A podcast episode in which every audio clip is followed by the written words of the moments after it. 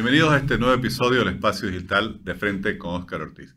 Hablamos mucho de las startups, pero esto está directamente relacionado a la necesidad de financiamiento, que es lo que siempre se requería para cuando había un proyecto, sobre todo de jóvenes emprendedores, y no había cómo solucionar el acceso al financiamiento. Bueno, hoy hablaremos con alguien que primero ha hecho startups, está en medio de ese escenario y que además ha venido escribiendo mucho sobre las potencialidades para invertir en startups en Bolivia. Me refiero a Javier Francisco Javier Román Roy, cofundador y CFO de Tu Gerente, una startup fintech enfocada en la gestión financiera de las empresas en Bolivia. Muchas gracias, Francisco Javier, por estar aquí en este programa. Muchas gracias por la invitación, Oscar. Siempre un placer.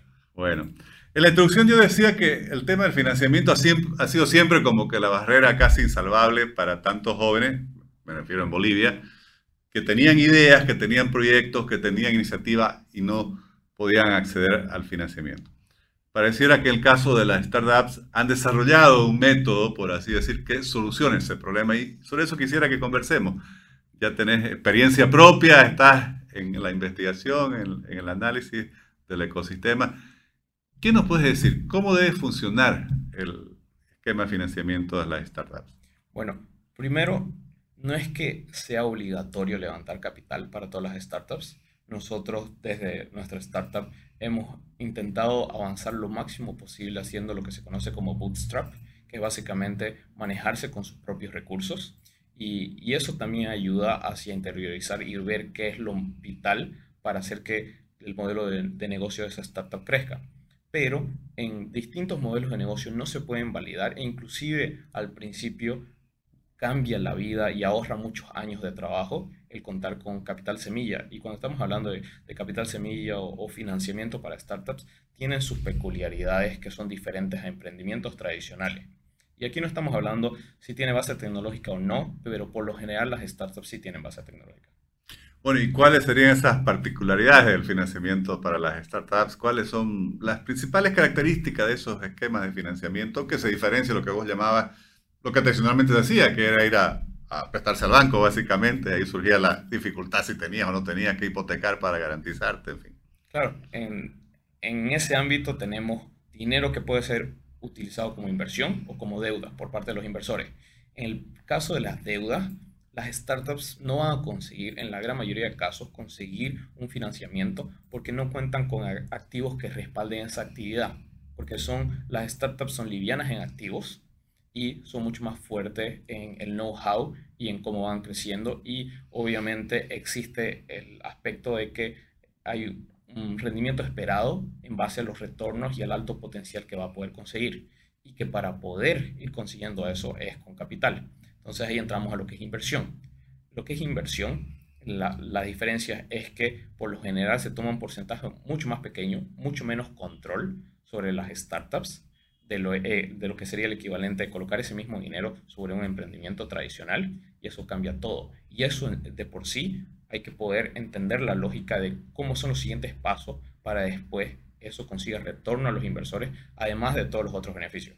Bueno, es que me gustaría que nos expliques esa lógica, porque en el esquema tradicional el INVA, bueno, se compra una parte de la empresa, incluso entra la administración. Exacto. En las startups no funciona así. ¿Qué, qué es lo que por así decir, le ofrece eh, un emprendimiento de base digital, como son generalmente las startups, a un inversionista. Y, entra o no entra en, la sociedad o hay distintas distintos mecanismos para levantar estas inversiones. Exacto.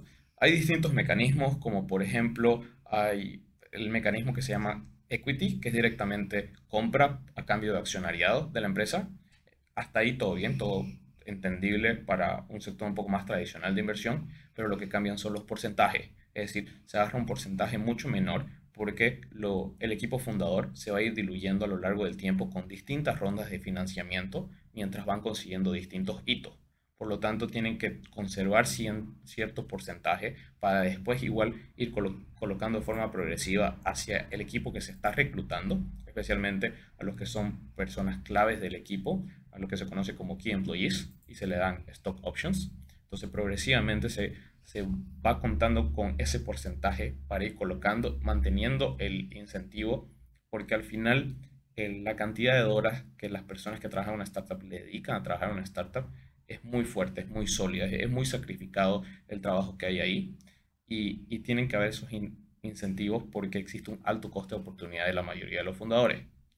Los inversores, entonces, tienen un control que es bastante limitado, pero tiene muchos otros beneficios, como por ejemplo, pueden tener mayor acceso a información de cómo está sucediendo cierto mundo del cual no tenían acceso, que muchas veces puede ser clave para las propias industrias en las que trabajen o en las que tienen sus propias empresas.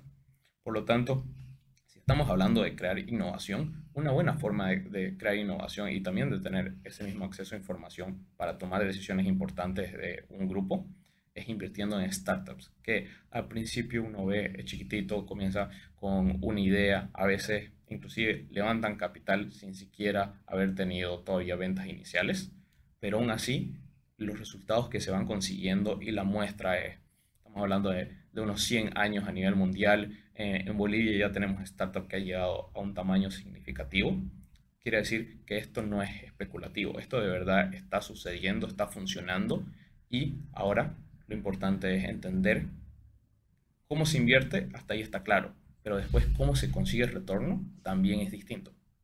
Bueno, eso es justamente lo que te quería preguntar, porque claro, una empresa tradicional, normalmente el emprendedor eh, piensa en cómo hacer crecer su empresa y en algún momento tener utilidades, dividendos y seguir creciendo y tener más dividendos. Pero algunos dicen que las startups tienen otra lógica, que en realidad son empresas que son hechas para venderse. ¿Cómo funciona? De cierta forma, sí. no para quedársela siempre, digamos. Exacto. Mm, hay startups que se quedan hasta, hasta, hasta que el fundador decida retirarse y puede ser toda su carrera profesional, como hay otras que se venden en un año, en cinco años, en diez años. Depende de cada uno de los casos. En la mayoría de casos, el retorno de los inversores se consigue porque esa startup es adquirida. ¿Y por quién es adquirida? Eso es lo interesante si uno invierte en una startup de un sector específico, está pensando qué otros competidores más grandes o qué otros inversores, como por ejemplo holdings, que se enfocan en comprar startups de cierto tamaño, pueden adquirirla esta. Y puede ser que esa adquisición sea una adquisición que le permita mantener el control y por lo tanto el equipo se queda durante cierto tiempo o se queda durante el tiempo que ellos deseen y la están manejando y ellos son los que ya reciben los retornos en base a los dividendos. O directamente puede ser que la compren y cambien a todo el equipo inmediatamente y no hay ningún problema porque justamente estaban interesadas en su base cliente eh, o estaban interesadas en cierto know-how que había desarrollado a lo largo del tiempo esa startup. Entonces, el retorno viene a ser por la venta total de esa empresa, por lo tanto, si uno adquirió cierto porcentaje, ese es el porcentaje de los ingresos de la venta total que va a recibir viendo obviamente todas las otras condiciones que se tienen. Y ese es un retorno que es significativo. Estamos hablando entre un 10 hasta un 30x la, inversión, que, que, inicialmente pudo haber sido 20 mil dólares como pudo haber sido un millón de dólares. Entonces un retorno de, de 20x, 30x a un millón de dólares es bastante sustancioso comparado con otro tipo de inversiones. entonces, nadie que invierta en una startup va a esperar que le den dividendos. Lo que va a esperar eh, algún tiempo después, esa su, su participación, su equity, valga mucho más, haya valorizado mucho más. Esa es la lógica. Exactamente. Ah, van a haber casos en los que sí se van a repartir dividendos de aquí a unos 10, 15 años, porque se adquirió cierto tamaño y ya está en una posición de repartir dividendos porque ya no está continuando con ese, con, con ese crecimiento exponencial. Pero el mayor retorno se va a obtener de las que sean vendidas. Entonces, existe un claro interés e incentivo hacia que vayan hacia ser, adquiridas por un competidor más grande o por un holding enfocado en ese sector. ¿Y cómo está funcionando este tipo de esquemas en Bolivia? ¿Están las startups consiguiendo captar inversiones? En la práctica es muy limitado. Y ahí es donde entramos a una discusión. Hay personas que dicen, esto es como el huevo o la gallina. Yo no creo que sea como el huevo o la gallina. Y justamente eh, tuvimos una masterclass que vino un fondo basado en Chile con operaciones también en México y en Estados Unidos, que las personas que estaban dando ese masterclass decían, para que haya un ecosistema sólido, se necesita primero una industria VC, una industria de venture capital o capital de riesgo. y eso es clave. Y ahí, pensando por ejemplo en una analogía, si tenemos una fruta en esta misma mesa y esa fruta la acabamos de cortar y está abierta, la dejamos ahí, volvemos, en 15 minutos van a subir y van a ver las hormigas. Pensemos en las hormigas como que las hormigas sean las startups y las frutas sean el capital. El capital vino primero y esas hormigas que no la veíamos en la mesa no estaban. Entonces, cuando se puso el capital a disposición, comenzaron a aparecer. Lo mismo va a suceder con las startups. Cuando haya más capital a disposición, cuando se creen más fondos y estos fondos levanten más dinero, van a haber más y mejores startups. ¿Y qué es lo que habría que hacer para posibilitar que eso se vuelva realidad, digamos, para, por así decir, interesar, convencer a, nuestros empresarios, en fin, a la gente que tiene capital, que, que también vea como un espacio atractivo de inversión a las startups? Eso mismo, es una cuestión de familiarizarse. Por un lado están los inversores que pueden invertir directamente o pueden invertir a un fondo. Y es ahí donde entramos al otro punto. Necesitamos que se creen distintos fondos y esos fondos adquieran un tamaño considerable.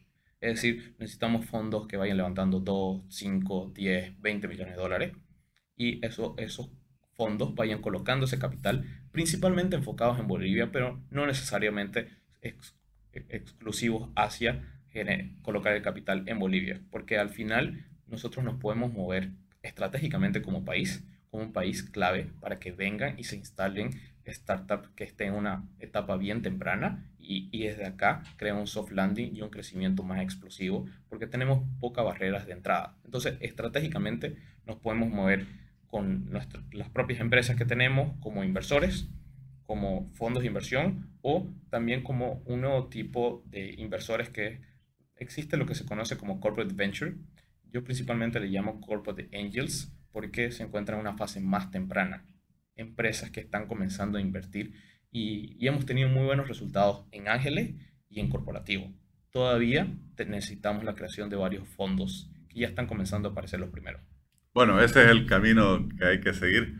Eh, en base a, a, tu experiencia, tu conocimiento, lo que ha funcionado, no te voy a decir en los grandes países desarrollados, pero países vecinos, digamos, ¿por dónde crees que el ecosistema emprendedor boliviano tiene que dar su próximo paso, por así decirlo, su próximo salto para eh, consolidar este esquema de financiamiento? El primer paso que ha sucedido en la mayoría de los ecosistemas ha sido de que aparecieron varias startups en las cuales no confiaron en ellos y no invirtieron en ellos localmente la mayoría en, esta primera camada, esta primera generación, pero sí comenzaron y convencieron a personas afuera para que inviertan y demostraron de que sí hay talento y sí hay startups que son sólidas y que pueden llegar lejos.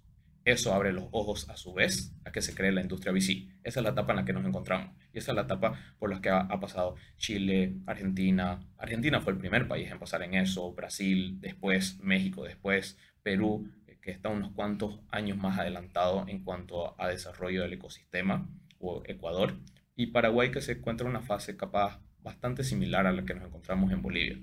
Entonces estamos en la fase en la cual se están comenzando a crear los fondos, están comenzando a aparecer más empresas interesadas en invertir en startups y, los mismos, y todo este conjunto de inversores, incluyendo a los inversores ángeles, se están sofisticando y eso es clave. Bueno, muy interesante y estoy seguro que quienes nos han seguido por las redes sociales han aprendido muchísimo. De lo que además es una experiencia práctica, ¿no? Porque no solo lo de investigar, lo estudiar el tema, sino que lo estás llevando a la realidad. Muchas gracias, Francisco Javier. Muchas gracias por la invitación. Bueno, y mucho éxito en todos esos emprendimientos. Gracias.